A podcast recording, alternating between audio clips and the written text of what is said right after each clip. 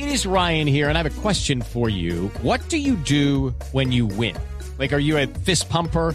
A woohooer, a hand clapper, a high fiver. I kind of like the high five, but if you want to hone in on those winning moves, check out Chumba Casino. At ChumbaCasino.com, choose from hundreds of social casino style games for your chance to redeem serious cash prizes. There are new game releases weekly, plus free daily bonuses. So don't wait. Start having the most fun ever at ChumbaCasino.com. No purchase necessary. BGW. Void were prohibited by law. See terms and conditions. 18 plus. Una señal que se enlaza. Regiones conectadas a través de un dial. A partir de este momento, Oscar Montes, Ana Cristina Restrepo, Hugo Mario Palomar, Valeria Santos, Gonzalo Lázari y Camila Zuluaga analizan y debaten el tema del día. El tema del día. Colombia está al aire. Son las 12 y 15 ya de la tarde y nos conectamos con todo el país. También le damos la bienvenida a los televidentes que se enlazan con nosotros a través de Caracol Ahora. Todas las noches, ¿no? A las 9 de la noche nos podemos conectar y tal vez eh, disfrutar de conversaciones como las que, como que vamos a tener el día de hoy. Ana Cristina, me llegó a mis manos un libro que por encima me llamó mucho la atención partiendo del hecho de que el prólogo lo escribe Héctor Abad Faciolince. Y parte del prólogo dice así. El lector tiene ante sus ojos un libro de memorias que, como debe ser en un texto del género, consiste en un, en un hilvanado relato de recuerdos, pensamientos, anécdotas, triunfos y derrotas, alegrías y tristezas. Yo no sé eh, cómo presentar a nuestra invitada. ¿Por qué? Porque fue canciller, fue ministra, promotora cultural, eh, cineasta, bailarina, Ana Cristina, de todo, ¿no? Humanista, por cierto. Eh, sí, Gonzalo, hoy eh, vamos a hablar de, de, un libro, de un libro de memorias, El Camino que abrimos. Y el camino que abrimos es muy importante, Gonzalo, no solamente por todas las historias que cuenta, sino por quien las cuenta, porque es la voz de una mujer que ha incursionado y que puede hablar de la política en primera persona y de todas esas dificultades y que ella ha estado en el panorama nacional como protagonista durante muchos años. Entonces es mirar la historia reciente de Colombia a través de los ojos de una mujer en una época donde las memorias de personajes eh, que han incursionado en la política pues cada vez toman más importancia. Hemos visto pues en el campo internacional las memorias, por ejemplo, de Michelle Obama o de Hillary Clinton y hemos visto en el campo nacional también han escrito, por ejemplo, Ingrid Betancourt o Clara López pero yo creo que la voz de nuestra invitada era una voz que muchos estábamos em, esperando, pues y, y qué maravilla que esté hoy con nosotros la doctora María Emma Mejía.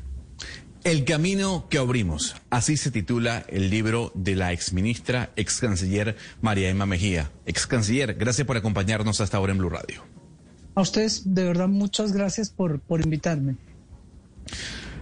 Ex canciller, este libro fue escrito con la pluma de la promotora cultural de la cineasta, de la bailarina, o fue escrito con la pluma de la política, de la ministra, de la canciller?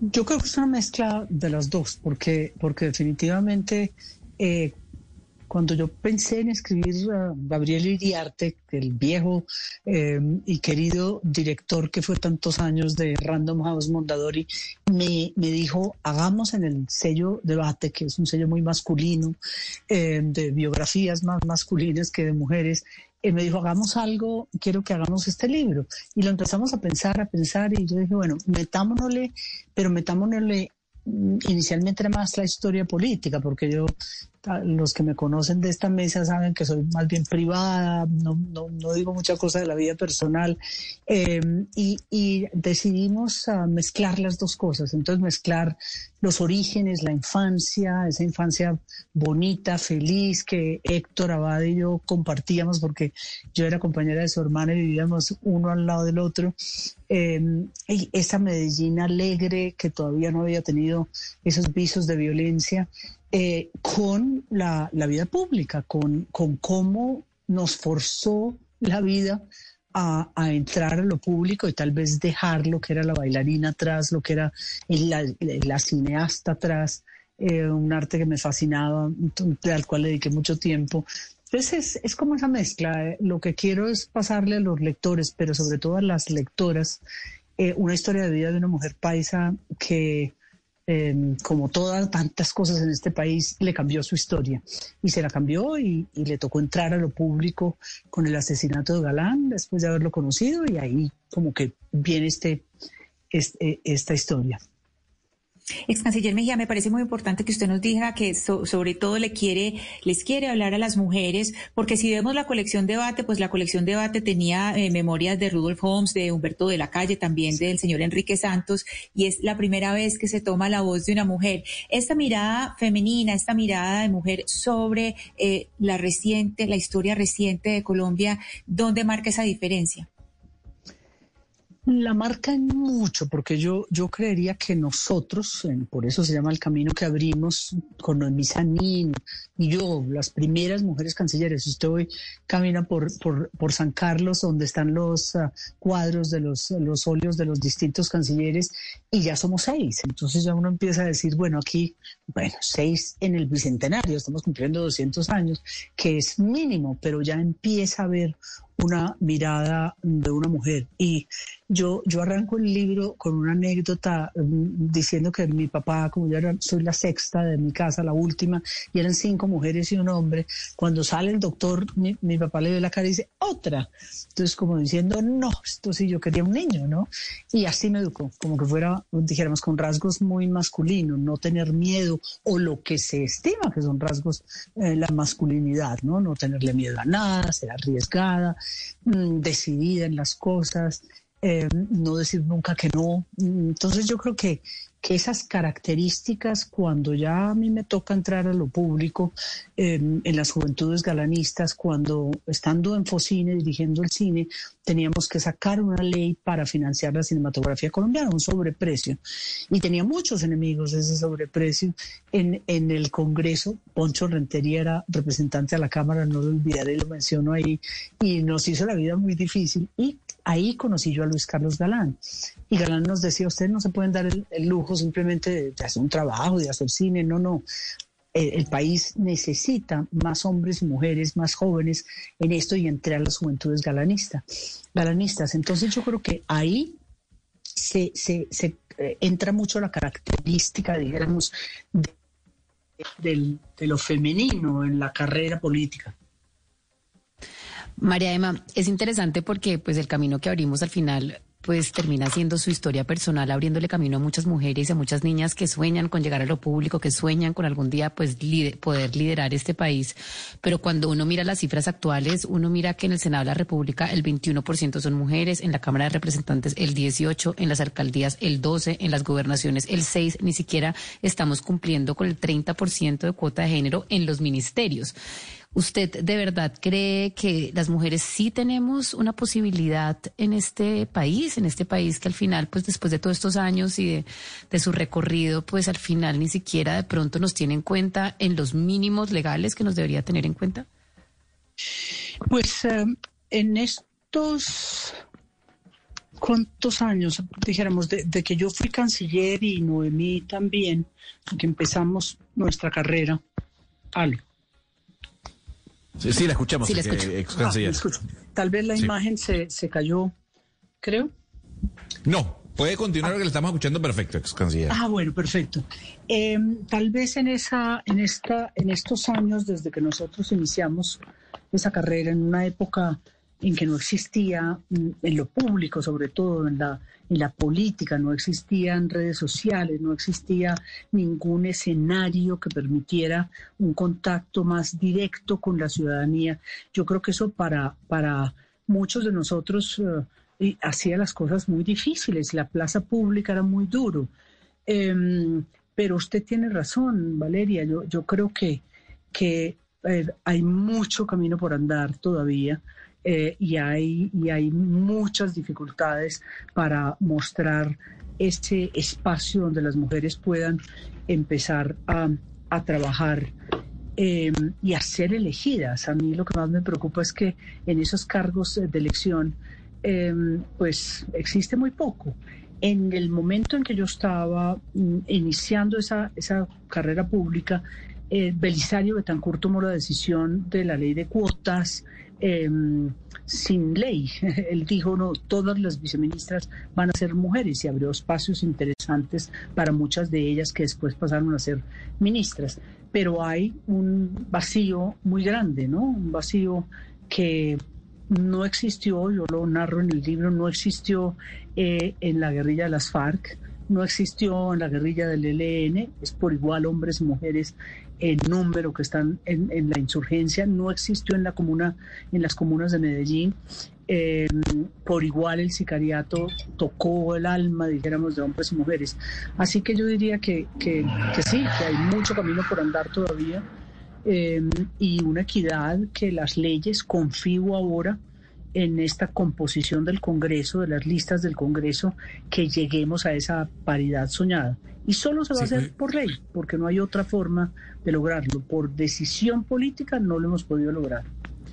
Doctora María Emma, eh, nos cuenta usted cómo en su libro recuerda esos años en la política al lado de Luis Carlos Galán y el nuevo liberalismo. A propósito, el nuevo liberalismo regresó o resurgió hace poco como partido político, como partido avalado en el país. ¿Cuál cree usted es el futuro del nuevo liberalismo y si de pronto usted estaría interesada en volver a esas toldas? Mm, a la política activa no, definitivamente no. Yo creo que ese es un capítulo cerrado. En el libro se cuentan, tal vez si yo he tenido épocas difíciles, la época de política en primera persona, la época de elecciones, em, muy difícil, muy dura. Y, bueno, y tengo que confesarlo, eh, no gané ni una de las tres elecciones en que participé. Entonces, em, yo creo que esa parte no, pero para mí el regreso del nuevo liberalismo no solo era legítimo y me alegro que la Corte así lo reconozca, em, sino que es bienvenido. Yo veo un, paquete en el centro muy interesante ahora, eh, el nuevo liberalismo para nosotros, los que militamos, las, los hombres jóvenes y mujeres jóvenes que trabajamos con Luis Carlos Galán era una ilusión muy grande. Eh, un poco yo lo veo ahora en los futuros consejos de juventud, cuando el 5 de diciembre se voten esta gran cantidad de jóvenes que se está inscribiendo, a mí me tiene muy, muy sorprendida y felizmente sorprendida que ya pasemos 50 mil jóvenes que se han inscrito a, a hacer política, a decirlo público. Entonces, creo que ese momento para nosotros fue fundamental y dentro de la crisis que se vivía, dentro del narcotráfico tan duro que atravesábamos, em, yo creo que era muy importante, de alguna forma fue muy importante, pues, pues que hubiese ese, ese espaciecito eh, y, que, y que hoy pueda resurgir. Ex canciller, me parece importante lo que usted nos está diciendo porque usted nos está diciendo básicamente yo a la política no más. Es decir, usted no se vería de pronto como una posible eh, vicepresidenta de un candidato liberal como es usted, como el señor Alejandro Gaviria. Es decir, a usted no le interesaría nunca apoyar de manera política y activa una candidatura del nuevo liberalismo o por otro lado de un liberal de verdad como Alejandro Gaviria. Eso está descartado.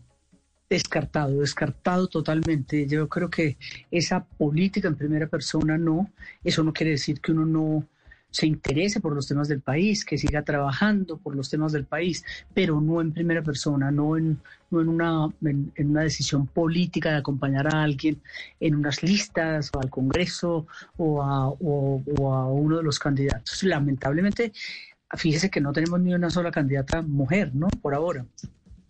Pero mire, doctora María Emma, eh, en su libro usted relata eh, de manera magistral eh, la forma como, como murió su amiga, la doctora Diana Turbay, y también recuerda uno que su época de, de mayor presencia mediática coincidió también con una década del país muy violenta. A usted le tocó perder grandes amigos, Diana, Diana Turbay, el doctor Luis Carlos Galán, candidatos como Bernardo Jaramillo y tantos más.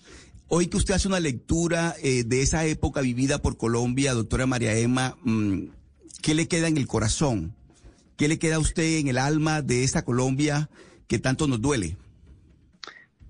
Eh, era parte de lo que yo quería dejar plasmado. Mm, eh, una historia mm, llena de cadáveres, lamentablemente, llena de momentos duros y difíciles que la historia nuestra pues así lo sigue demostrando. No sé si vieron el libro de Melo, de Jorge Orlando Melo, pues que es esa, esa los periodos de nuestra historia tan violenta desde, desde la conquista, ¿no?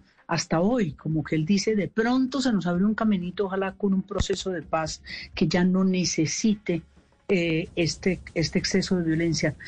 Ah, la muerte de Diana fue un dolor muy grande porque nosotros veníamos, hace pocos meses habíamos estado en la campaña precisamente que heredamos con la muerte de Luis Carlos Galán. Em, estábamos juntas y una mañana oímos en la radio como a las 7 de la mañana o antes que acababan de, de, herir a, Pizarro León Gómez. Y Diana me dijo, acompáñeme, acompáñeme, vámonos al hospital, porque yo no sé si está vivo o muerto, pero le voy a coger la mano y va a sentir mi calor. Y nos fuimos, efectivamente ella subió em, y, y yo lo esperé y bueno, él murió. Y cuando ese amanecer, a mí no se me olvida que yo salí muy temprano y veíamos una cantidad, yo veía mucho y veíamos una cantidad de helicópteros, y dijimos algo está pasando, y llama Gilberto Echeverri Correa, otro gran amigo, era el, gobernador de, Antioquia, y eh, me llama a su oficina y yo dije, esto no, es sino para malas cosas, porque siempre que llamaba había un lío, o la entrega de Pablo Escobar, o la llegada del padre García Herreros para recogerlo, o este caso pues donde anunciaban que había, que había pasado algo que todavía no sabíamos, si era que la habían liberado o si era que había muerto, dijéramos, en combate, en un enfrentamiento entre sus secuestradores y la policía, y efectivamente así fue. Y nos fuimos hacia el aeropuerto Raya Herrera y yo tuve esa noticia terrible que darle a, los papás, a doña Nidia y, a, y al presidente Turbay. Me subí al pequeño avión, ese avión, ¿se acuerdan la cafetera que le decíamos eh, de la presidencia de la República? Y decirle, pues le hice un gesto así como, eh, mi niña, y yo le hice así y ella entendió y fue tal vez uno de los momentos más duros, mm, junto con la muerte de Luis Carlos Galán, em, que, yo he, que yo he vivido. Entonces, esas violencias, es, es un país donde que nos enseña, dijéramos, a, a, tener esas violencias que, como Valeria decía ahora al principio, lamentablemente tampoco es que se nos hayan acabado. Y triste, eh, ex canciller, ver cómo, por ejemplo, usted relata esa historia y uno mira la relación de María José Pizarro y de Miguel Turbay y no hacen sino pelearse por por, por Twitter y estar enfrentados y son oposición y, y no pueden hablar y no pueden dialogar y usted nos cuenta algo que la verdad es que creo que es inédito. Yo no sabía pues que Diana Turbay tenía esta relación con el señor Pizarro así tan conmovedora, pues entendiendo quién era su papá, etcétera. Es una historia bonita. ¿Usted ha podido contarle esta historia a, María José? Eh, no sé, pues de, pronto a Miguel o ellos no sabían esto. No, yo, yo creo que la mamá de Miguel lo sabía y ella siempre me decía a mí, mi, mi abuelita, doña Nidia, pues mm, la quiere a usted tantísimo y Nidia era súper expresiva conmigo, siempre se acordaba, dijéramos, de, de ese momento, pero me da usted una idea que quiero hacer, quiero con ambos contarles esto y entregarles el libro y recordar ese, ese gesto y esa, ese calor humano. Tiene usted razón. Ex canciller, en parte del libro se habla y se puede leer eh, fragmentos que hacen alusión a la lucha contra el narcotráfico, contra las drogas, esa guerra que inició Nixon ya hace 50 años. Y lo que se deja entrever es que la guerra contra las drogas se perdió básicamente. La pregunta es, desde la óptica de una política, de una canciller, de una embajadora, de una ministra, ¿qué tan frustrante es saber que esa guerra ya está perdida? Muy duro, muy duro porque a nosotros nos costó montones, nos ha costado. Eh, yo creo que el reguero de sangre y el reguero de sangre joven, de niños, de chiquitos, eh, bien sea eh, en, la, en, la, vida urbana de, de una ciudad como Medellín, eh, mm, en Cali, pero sobre todo el cartel de Medellín, la violencia de Pablo Escobar, cómo lo ejercía, cómo cuando yo llegué el 10 de agosto del 90, tres días después de la posesión del presidente Gaviria, él dijo, voy a hacer algo muy especial por Medellín. Eh, este es nuestro principal problema. Este narcotráfico va a acabar con nosotros y el cartel de Medellín.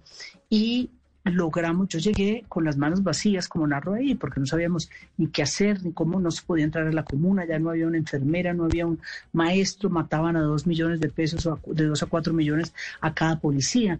Entonces había como una sensación de, de no Estado, de no futuro, como lo llamó Alonso Salazar o, o Rodrigo D., como lo narra la historia del sicariato Víctor Gaviria, con esa actuación magistral de, de Rodrigo Meneses, de Ramiro Meneses. Entonces, como que de alguna forma nosotros sacamos a la fuerza militar, eso era lleno de tanquetas, era entonces el general Bedoya, el comandante de la cuarta brigada, y entramos tal vez la paisa de esta mesa conmigo, lo recordará muy bien.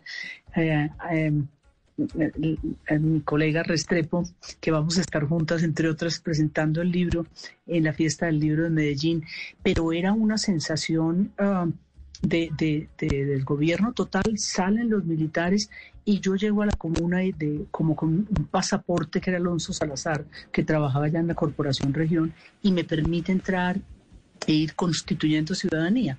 Pero, pero fuera de eso, o en el Caguán, en las negociaciones que a mí me tocó eh, liderar eh, en nombre del gobierno en el Caguán, pues uno, y en Nueva York uno se va encontrando 20 años después, 25 años después, que estamos exactamente en las mismas. Y 50 años después de que Nixon lo declarara, estamos en las mismas. Así que eh, no valieron los esfuerzos de Naciones Unidas, eh, no valió la UNGAS, la famosa cumbre que se hizo en el año eh, 2016, a ver si tratábamos de armonizar este tema y de ser imaginativos y crear algo nuevo, porque con- por donde vamos es una guerra fracasada. Y a Colombia, Colombia ha pagado la cuenta más cara, creo que de inclusive de Afganistán, eh, inclusive de los ah, países ah, asiáticos ah, productores. Pero tenemos unos rechazos internacionales, como son pues el rechazo de China y Rusia, que jamás nos lo van a permitir. Claro, pero debe haber alguna salida, doctora María Emma. Algunos plantean la legalización de las drogas como posibilidad para, para frenar esa avanzada del narcotráfico en Colombia. ¿Usted, ¿Usted está de acuerdo con eso, de que se legalicen las drogas? Yo creo que faltará mucho rato antes de que hablemos de legalización. Eso tiene que ser universal. Eh, pero lo que nosotros intentamos en esa famosa cumbre, mm, yo era embajadora en Naciones Unidas, en la cumbre de Naciones Unidas UNGAS 2016, lo que intentamos por lo menos es una política de mayor despenalización, ya lo vemos en veintipico de estados, seguramente en las elecciones del año entrante en Estados Unidos, muchos otros van a despenalizar. Ya se empieza a hablar en el Congreso de los Estados Unidos, los demócratas con mayoría, como la tienen ahora, empiezan a introducir cierto lenguaje eh, de despenalización, eh, de mm, eh, obviamente de tratamiento medicinal, de derechos humanos, de salud pública. Entonces yo creo que eso son ganancias, son ganancias y una política preventiva, ¿no? Eh, Estados Unidos no puede seguir encarcelando gente porque ya literalmente le pasó lo que a nosotros, ya no les cabe. Entonces hay, hay, hay como, como que empezar, creo que Colombia está dando pasos muy interesantes, la ley que sacó Galán de, eh, Juan Manuel Galán de despenalizar mm, clínicamente, me- medicinalmente, em, la marihuana, eh, probablemente ahora vendría el tema de recreativa, que se quedó paralizado, pero seguramente. Pero lo más importante es que esto ya forma parte de las campañas políticas. Y eso a mí me gusta, porque ya es un tema, las relaciones internacionales, pues casi que ni figuran, ¿no? En el mapa de, la, de, un debate político hacia, hacia mm, la presidencia de la República o el Congreso, pero por lo menos que esto eh, sí esté en el mapa de todos los candidatos. Eh, ex canciller Mejía, usted eh, menciona algo muy importante y es, pues, por un lado, las relaciones internacionales, en este momento lo menciona, pero también cuando uno mira el libro y la historia de lo que hay en el libro, hay una serie de fracasos, o sea, está el fracaso en las elecciones, está cuando la llaman a usted a Medellín a la consejería presidencial que la llaman para evitar un fracaso, eh, usted habla del fracaso en la política antidrogas y ahora, pues, el fracaso que estamos viendo en este gobierno, eh, el, fracaso que hay con, con la política exterior exterior. Hablemos un poco del papel del fracaso, no solamente en su vida, sino el papel del fracaso en Colombia y, pues, y, como posibilidad, el fracaso como posibilidad para construir. Eh, pues sí, sabe que yo creo que del fracaso, tal vez. Judy was boring. Hello. Then Judy discovered ChumbaCasino.com. It's my little escape. Now Judy's the life of the party. Oh, baby, Mama's bringing home the bacon. Whoa, take it easy, Judy. The Chumba life is for everybody. So go to ChumbaCasino.com and play over 100 casino style games. Join today and play for free for your chance to redeem some serious prizes. ChumbaCasino.com. No purchase necessary. Void where prohibited by law. 18 plus terms and conditions apply. See website for details. Yo, como ustedes saben, yo vivo con una persona que es eh, eh, pesimista mayor, el pesimista mayor, ¿no? Y escribió un libro que se llama Memorias de un, de un pesimista, un colega de ustedes en la radio. Y, y el fracaso, yo lo que trato de, de siempre de sacarle al fracaso es lo positivo. Eh, la vida y mostrarlo aquí, sobre todo para, para muchas mujeres, para muchas niñas. Todo es difícil, todo fue difícil, ¿no? Entonces cuando yo creía que todo iba a marchar bien, que mi vida iba a ser una vida normal, de una niña antioqueña, mmm, bien, clase media alta, no, pues de pronto entonces se quiebra el papá y empiezan las dificultades.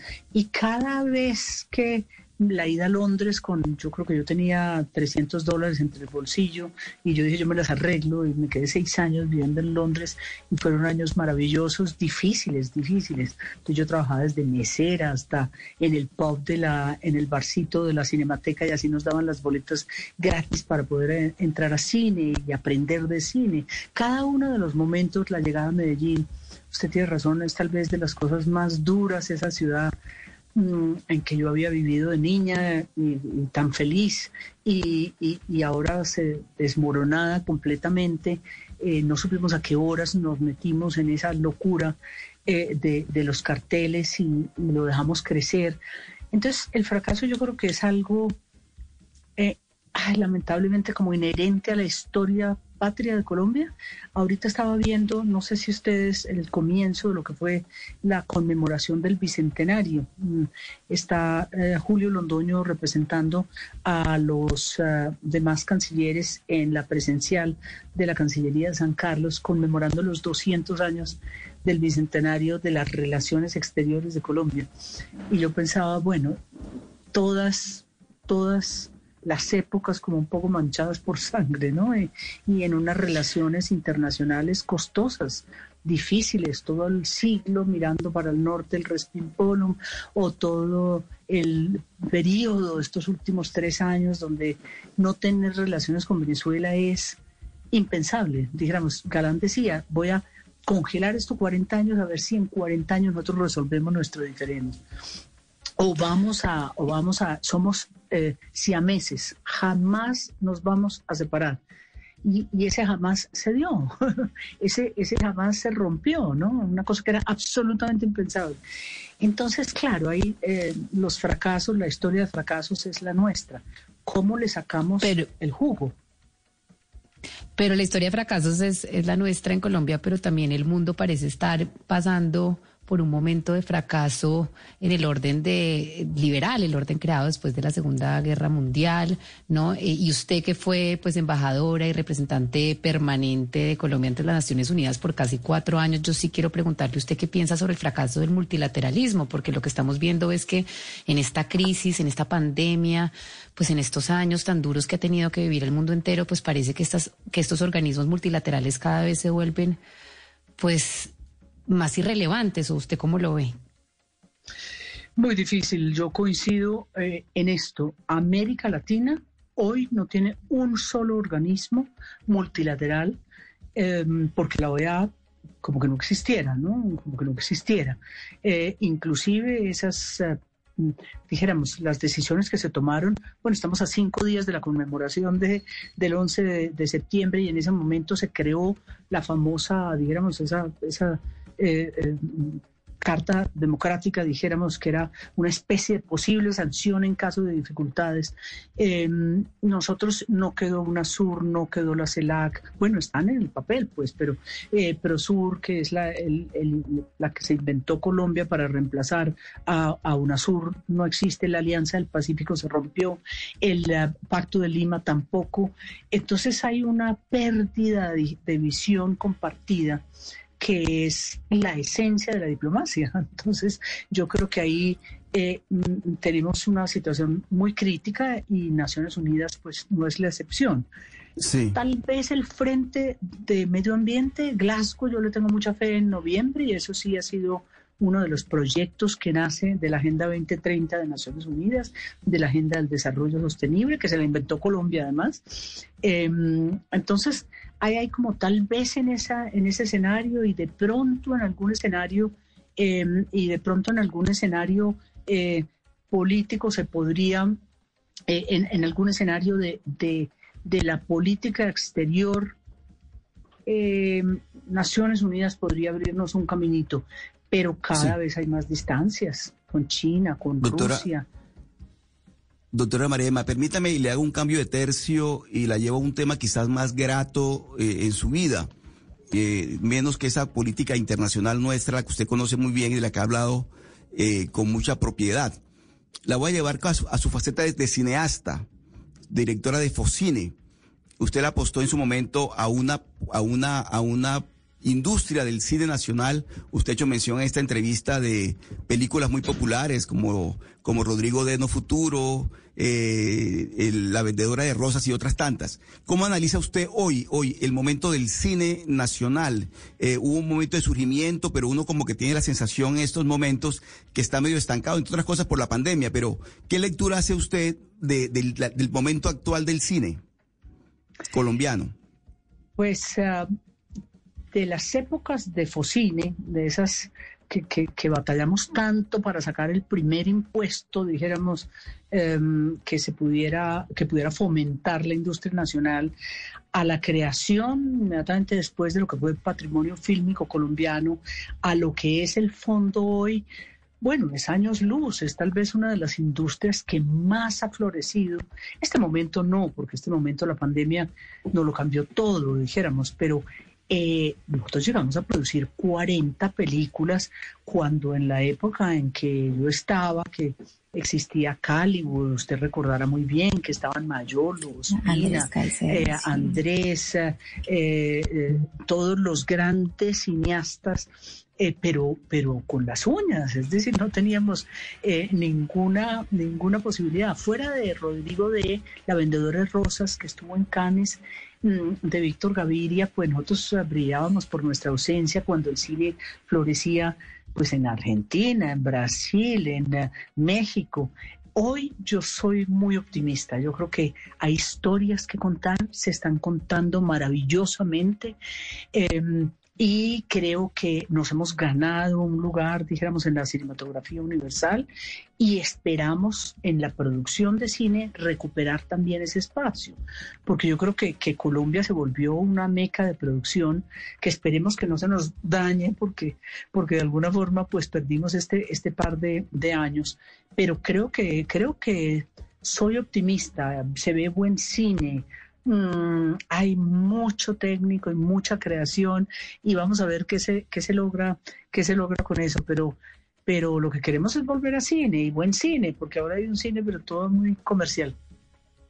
Ex canciller Mejía, el libro claro que nos muestra hechos, nos muestra sus memorias a través de hechos, pero eso también nos muestra la imaginación suya, es decir, el país que se imaginó, las personas con que estuvo para imaginarlo, y entre esos personajes memorables hay muchos que ya no están. Luis Carlos Galán, por ejemplo, está Klim, está Diana Turbay, una serie de personajes muy grandes y que ya no están entre nosotros. Entre esos personajes que le propongo que imaginemos un poco, entre esos personajes que ya no están y eh, qué papel cumplirían hoy. O sea, usted cómo se los imagina hoy de esa grandeza que tuvo en un momento a su lado y que ahora pues hacen tanta falta. Uy, yo me imagino, eh, eh, es que es muy interesante porque yo me imaginaba en este debate que tuvimos a principios de la semana pasada o a mediados de la semana pasada de la Comisión Asesora de Relaciones Exteriores, ¿no? Em, que defendía muchísimo, era muy institucional Galán.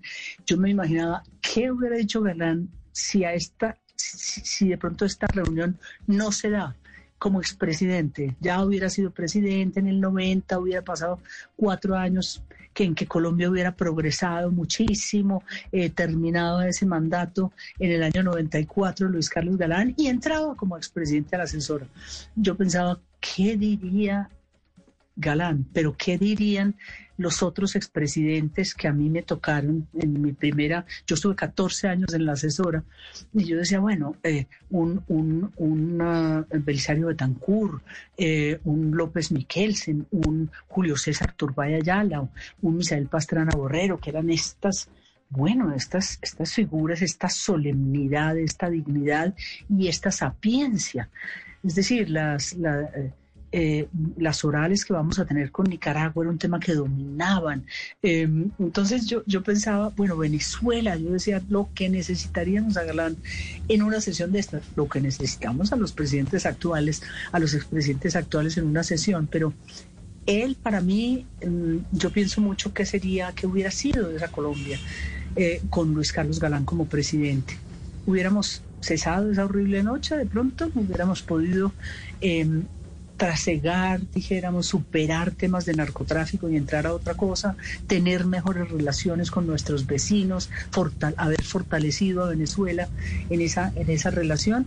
Y claro, mm, otro personaje que para mí ha sido muy interesante siempre y hay una foto muy bonita que es eh, Fidel Castro, que, que para mí fue un personaje muy interesante cómo él ayudó o intentó ayudar a superar el problema de, de, la, de la guerra entre colombianos que nos estábamos matando, del conflicto. Eh, y ahí es, en esa foto pues muestra, estábamos precisamente con Bureli Rivas, el emblemático canciller, estamos a carcajadas los tres, los dos cancilleres. Em, seguramente ayudándonos a resolver otro de esos problemas que siempre ayudaba él a resolver. Entonces yo creo que que sí, hay muchos de ellos, Klim, ese periodismo de frente, em, un periodismo mm, que, era, que era muy serio, pero al mismo tiempo tenía mucho humor, ¿no? Claro, claro. Ex canciller, haciendo esta retrospectiva que usted nos, nos acaba de anunciar, también el libro genera alguna experiencia sensorial de, de colores, de imágenes. Y yo quisiera preguntarle el año que viene, ¿qué color le queda a Colombia desde su perspectiva? Para usted, ¿qué color tiene y debería tener Colombia el año que viene en medio de las elecciones presidenciales? Uy, yo creo que yo sabe que tengo ilusión, me parece que me parece que tenemos un espectro muy amplio de muchos colores, eh, de muchas gamas, de, muchos sabores em, en estas elecciones. Hay lo que quiero es que la gente salga a votar. Entonces, si tenemos unos consejos de la juventud del 5 de diciembre, que son mecanismos de participación que yo creo que de alguna forma han ayudado como a, que encuentren un destino tantos jóvenes em, que han estado en la calle sufriendo desde antes de la pandemia, inclusive fueron esas primeras manifestaciones duras y fuertes. Mm, y al mismo tiempo tenemos una gama de consultas eh, como pareciera que va a ser de esa especie de primarias que también van a ir como, ojalá, desintoxicando el, el ambiente en, un centro muy rico. Entonces me parece que por ahí vamos encontrando, vamos encontrando. Pero pongámosle, vamos a ponerle tintita, vamos a ponerle tinta, ex canciller. ¿Le gusta más el rojo oscuro, el rojo claro, un color celeste, más hacia el verde, eh, verde oscuro? me corcha, me corcha, porque yo no sé qué color le pondría, ¿no? Yo no sé qué, color, qué color le pone uno a esta. Hay todos, ¿no? De alguna forma, yo creo que ahí cabemos todos y vamos a tener un debate fuerte, un debate fuerte con todos esos colores. Em, pero el centro qué color tiene, no sé, no, no, sé el centro qué color tiene, ¿no? Es una amalgama de colores. Es precisamente por eso, porque no es ni de allá ni de allá. Entonces yo creo que ahí cuando uno los derrama, yo creo que hay una mezcla eh, muy interesante, pero por el centro creo que vamos, ¿no? ¿Y qué color? A ver, no sé, le, le hago Bueno, la no. contrapregunta. Ah, no. Ah, Gonzalo, al buen entendedor, pocas palabras. La doctora eh, María Emma simpatiza con la coalición de la esperanza, ¿o me equivoco, doctora María Emma? No, no, no sé coalición de la esperanza, me gusta, me- yo creo que hay mucho de dónde escoger. Ahí hay una gama de cinco o seis muy buenos, y está Alejandro Gaviria también, y está, bueno, Fajardo creo que es de la coalición de la esperanza, pero ahí yo creo que en ese centro político no, no tengo un nombre todavía, como tantos colombianos, yo creo que quiero oírlos, quiero verlos más, quiero que se definan, que hagamos primarias, que haya debates entre ellos y qué país ven, porque, porque también es cierto que hasta ahora eh, hay unas ah, declaraciones de principios, pero todavía no, no hemos tenido, el, debate político no ha empezado, ¿no? Y yo creo que a eso hay que darle tiempo y a la decisión que ellos tomen, ellos todo ese, toda esa gama de centros, eh, o inclusive la izquierda y la derecha, de qué país ven, qué nos quieren entregar, cuál es su radiografía para esta nueva nuevo, nuevo periodo que vamos a tener de cuatro años en un país que los necesita montones. Y creo que esa es la pregunta que nos estamos haciendo todos los colombianos, ¿no? ¿Qué color va a coger ese, ese centro? ¿Para dónde se va a ir? Si para el nuevo liberalismo, rojo, para el verde, verde, etcétera. Pero yo quería preguntarle, ex canciller, sobre el proceso de paz, porque usted, pues, no solamente tuvo un papel protagónico en eh, garantizar el acompañamiento de todas estas, eh, pues, digamos, agencias, eh, organismos internacionales, el apoyo. Usted también estuvo muy de cerca en las negociaciones. Usted trabajó también de la mano con el expresidente Juan Manuel Santos. ¿Qué cree que fue lo que falló? ¿Qué le puede usted criticar a esa implementación del proceso de paz o donde usted ve que de pronto el gobierno de Santos fracasó? ¿Qué fue lo que nos pasó? Porque teníamos un anhelo de construcción de paz, una, una esperanza de construir un país distinto que pues eh, bastante lejos la vemos en este momento. Sí, eh, yo, yo soy muy optimista con ese proceso de paz. Yo, yo, a pesar de las violencias que todavía tiene y vive y atraviesa Colombia, sobre todo el campo colombiano, yo creo que, que le ha tocado muy duro. Pero yo soy optimista por esto. Yo, yo me acuerdo mucho en Naciones Unidas hablando con Monseñor Desmond Tutu eh, y siguiendo muy de cerca lo que fueron esas penas y glorias. Uno creía pues que nosotros ya teníamos una Suráfrica al otro lado, que ya íbamos a lograr salir de todas esas dificultades. Cuando yo hablo con ahora que precisamente está presidiendo Irlanda el Consejo de Seguridad a partir de, del primero de septiembre, eh, hablando con, con Jerry Adams, am, hablando con Jerry Adams y viendo una vez más cómo el acuerdo de Viernes Santo peligra, peligra. Entonces, como que salir de las violencias, de los conflictos, un conflicto que no es del año 64 en adelante cuando nacieron las FARC, es un conflicto de 200 años, ¿no? Uno, repito el cuento de Melo de su libro, em, de las violencias que nacen en Colombia y la forma de resolverlo todo es con violencia, la- nacen en la conquista que había el derecho de matar indios, y así cada uno, o esclavos después, etcétera. Entonces yo creo que Sí. obviamente el re- reconquistar, no, no, no es la palabra porque suena, suena fuerte, sino que recuperar el territorio para la legalidad, para la armonía, para, para estar juntos. Ese ejemplo que nos dan los PEDETs eh, hoy en día, que son esos es- pequeños espacios territoriales que se crearon en el acuerdo y donde se, ha- se están armando pequeños eh, veredas, pequeñas poblaciones, creo que, que me hacen pensar que hay un camino por recorrer, que hay violencias, sí, que el narcotráfico es uno, no el único, que es uno de los problemas que tenemos. Bueno, lo estamos viendo en Afganistán, quién alimentó a los talibanes Doctora. y solo en 20 años de semejante guerra y semejante conflicto que conmemoramos ahora en cinco días, volvemos y los talibanes son otra vez los dueños de, de gracias al opio y a la, y a la, y a la heroína. Entonces, Permítame- eh, permítame- es muy difícil acabar con las violencias. Mm, pero creo que hay una fundamentación eh, estructural em, que no la hubiéramos tenido sin un acuerdo de paz, que ha sido una lección para el mundo entero. Hacia aquí no lo creamos tanto y que espero que en elecciones, otra vez vuelvo y lo menciono, este tema, dejemos atrás esa, ese, ese sí, no, ese, ese plebiscito eh, y, y, seamos capaces de pensar que hay que como construir, ¿no? Y creer en algo. La Comisión de la Verdad nos está dando una buena lección. Eh, el padre de Ru y su equipo.